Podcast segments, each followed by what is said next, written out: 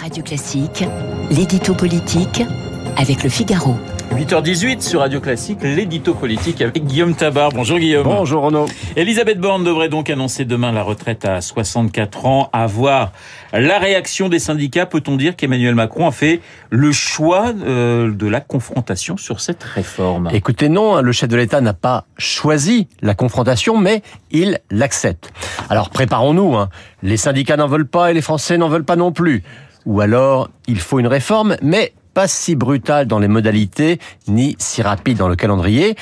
Tout cela, on va l'entendre en boucle dans les jours et dans les semaines à venir. Mais regardons, euh, s'il l'avait voulu, le chef de l'État aurait très bien pu faire passer la retraite à 65 ans dès le mois d'octobre par un simple amendement au projet de loi de budget de la sécurité sociale et il aurait pu le faire voter au 49.3. Évidemment, ça aurait râlé, ça aurait secoué, mais ça serait passé et aujourd'hui, ça serait derrière nous. Et pourtant, ce n'est pas ce qu'a fait Emmanuel Macron. On lui a dit, il faut prendre du temps, il en a pris. On lui a dit il faut dialoguer avec les syndicats. La première ministre les a reçus jusqu'au bout. Il voulait 65 ans, il transige à 64. Donc il est faux de dire que l'exécutif a fait un bras d'honneur à la CFDT.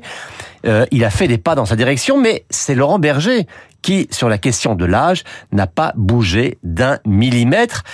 Alors donc, sauf à renoncer à faire une réforme sérieuse, eh bien, il n'avait pas d'autre choix que d'acter le désaccord. Guillaume, à l'inverse, Éric Ciotti semble assez ouvert à un vote favorable des Républicains. C'est une garantie suffisante pour le, pour le gouvernement? Alors c'est incontestablement une bonne nouvelle pour lui. Euh, le gouvernement a échoué à obtenir un compromis social. Il va peut-être réussir à obtenir un compromis Alors bien sûr, hein, ça n'est pas vraiment une surprise. Depuis le début, on sait que sur les retraites, il n'y a de majorité possible qu'avec la droite. Et on sait aussi qu'à part euh, Aurélien Pradier, hein, qui, rappelons-le, est arrivé troisième à l'élection récente à la tête du parti, LR veut un report de l'âge légal. Et après avoir longtemps tenu à 65 ans, euh, le parti, désormais présidé par Éric Ciotti, ne veut maintenant plus aller au-delà de 64 ans. Et apparemment, Elisabeth Borne lui a donné le point. La majorité, Guillaume, sera-t-elle donc redevable à la droite de pouvoir faire aboutir à cette réforme? Alors ça, c'est ce que la droite va dire et va vouloir euh, expliquer, mais d'abord, attendons la fin de l'histoire. Et ensuite, il y a quand même un paradoxe. Euh, voilà six ans hein, que la droite accuse Macron de ne pas être un vrai réformateur, de manquer de courage et d'audace.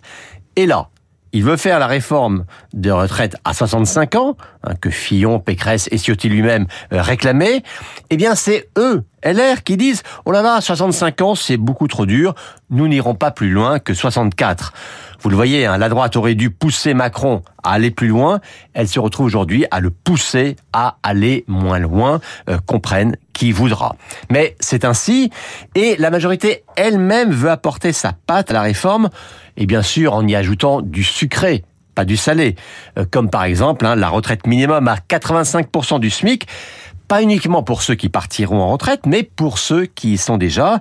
Vous voyez, un Macron devra aussi trouver un compromis avec les macronistes.